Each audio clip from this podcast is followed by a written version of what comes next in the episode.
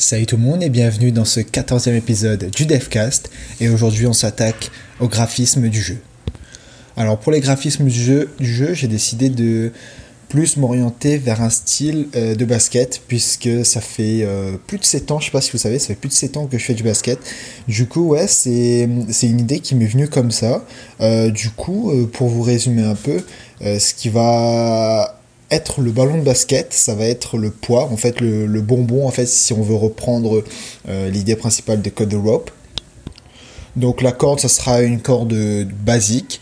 Et euh, pour l'encre, qui sera euh, donc celle qui bougera pas, je ne sais pas encore ce que je vais choisir, mais je vais décider. Et ensuite, donc pour l'objectif à atteindre, ça sera un panier de basket. Du coup, il faudra mettre le ballon de basket en coupant les cordes directement dans le panier de basket. Alors justement, en parlant de ce panier basket, euh, quand le ballon touchera euh, ce panier de basket, alors on passera au niveau suivant. Et j'ai aussi ajouté euh, donc ce qu'on appelle le sol. donc quand le ballon sortira du cadre de la caméra ou quand on n'arrivera pas justement à bien couper le ballon pour qu'il atterrisse directement dans le panier, alors on recommencera le niveau directement. Alors j'ai aussi, donc là en ce moment il y a trois niveaux disponibles. Euh, ce sont des niveaux un peu qui, qui, sont faciles, intermédiaires et un peu plus difficiles. Donc en gros on monte en niveau. Et ce que j'ai mis dans le niveau un peu plus difficile, c'est que j'ai rajouté des obstacles. C'est-à-dire que si on touche un objet, et eh ben on recommencera le niveau. Du coup, il faudra essayer d'avoir un certain mouvement avec la balle une certaine inertie pour que euh, la balle arrive à rentrer directement dans le panier.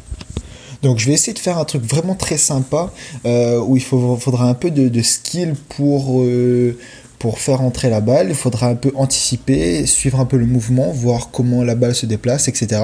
Là j'ai déjà fait vraiment un petit truc qui m'a l'air pas mal.